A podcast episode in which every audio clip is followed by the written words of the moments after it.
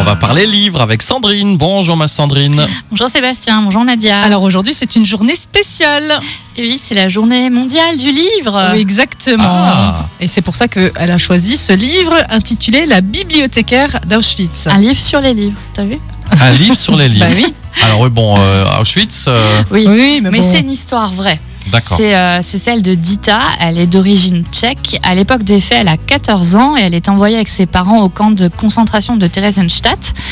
Et puis elle sera finalement déportée à Auschwitz. Et sur place, elle rencontre un éducateur juif qui s'appelle Freddy Hirsch et qui va lui confier huit livres qu'il a réussi à dissimuler jusqu'à présent. Il y a entre autres Le Comte de Monte Cristo d'Alexandre Dumas, Introduction à la psychanalyse de Sigmund Freud. Et tout ça, ça se passe au bloc 31 où on continue à enseigner aux enfants clandestinement. Et c'est comme ça que Dita va être surnommée la bibliothécaire d'Auschwitz. Alors le roman d'Antonio Iturbe est paru en 2012 en Espagne.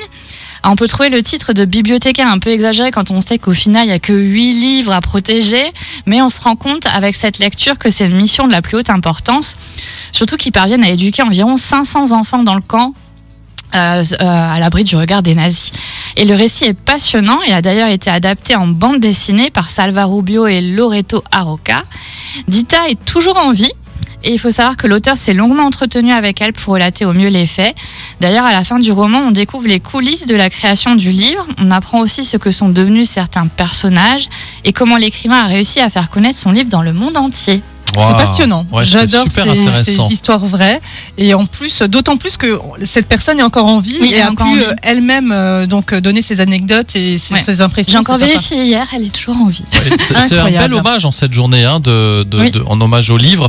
Ça, tu as fait un excellent choix. Je rappelle que Sandrine est bibliothécaire à la médiathèque de Sarreguemines. Vous l'avez peut-être, on peut te voir à la médiathèque. hein Mais oui, Mais Bah bien oui, sûr. Et puis vous retrouvez aussi ses coups de cœur sur son blog personnel. comme dans un livre.fr.